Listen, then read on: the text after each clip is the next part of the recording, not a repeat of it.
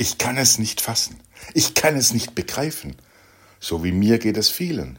So wie mir geht es all denen, die in den letzten Tagen, am letzten Wochenende und in den kommenden Wochen in vielen Städten auf die Straße gehen und widersprechen.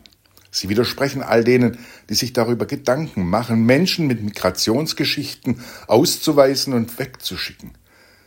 Dagegen weiß ich, jetzt ist die Zeit. Das hat Jesus gesagt. Jetzt ist die Zeit. Ich habe es immer wieder gehört, auch im letzten Jahr auf dem Kirchentag in Nürnberg. Jetzt ist die Zeit. Aber wozu?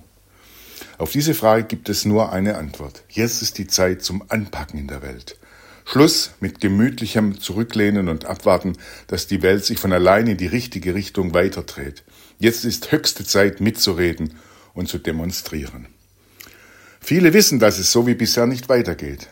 Alle müssen endlich wieder mehr zusammenrücken. Die auseinanderklappenden Scheren wollen wir gemeinsam schließen. Die zwischen Arm und Reich, Nord und Süd in der Welt, zwischen Gutmenschen und Wutbürgern, Eliten und Abgehängten, zwischen Managerboni und Pflegegehältern. Und dabei stellen wir alle Kinder und damit unsere Zukunft in den Mittelpunkt.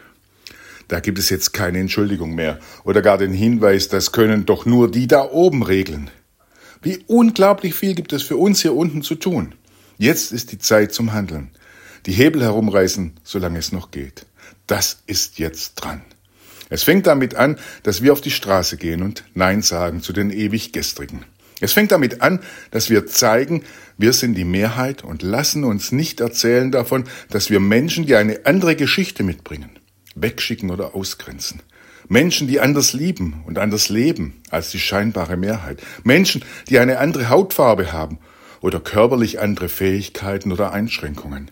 Es fängt damit an, dass wir laut und deutlich sagen, wir sind bunt, wir sind vielfältig, wir sind unterschiedlich, wir sind wir. Und wir sind Gottes geliebte Kinder. Das weiß Pastor Christoph Vetter aus Erzen.